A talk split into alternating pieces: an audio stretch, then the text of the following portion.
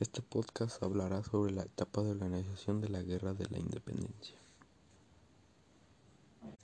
La etapa de organización de la independencia de México sostenida por José María Morelos y Pavón, secundado por Hermenegildo Galeana, Nicolás Bravo, Mariano Matamoros y Vicente Guerrero. Félix Calleja, jefe de los realistas, concedió mayor importancia al licenciado Rayón, que dio forma legal al movimiento mediante la constitución de las juntas de Zitácuaro. Calleja atacó Zitácuaro y desbarató aquel primer estado mexicano independiente.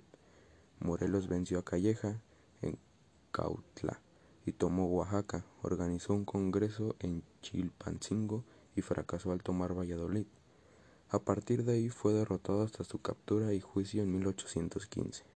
El 16 de septiembre de 1810 estalló la Guerra de Independencia en México, con el replicar de las campanas de la iglesia de Dolores Curia a cargo de Miguel Hidalgo, una de las figuras que conformaron las juntas literarias de Querétaro.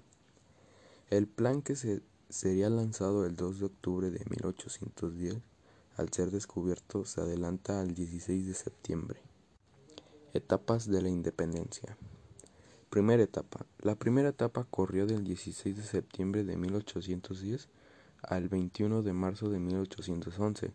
Se vivieron los primeros combates entre los ejércitos realistas e independentistas, la toma de varias ciudades como Celaya, la ciudad de Guadalajara, Zacatecas y Valladolid. Segunda etapa.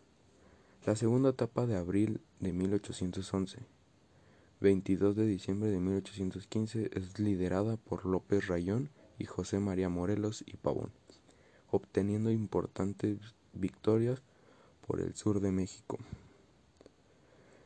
tomando las ciudades de Coatla, Oaxaca y Michoacán.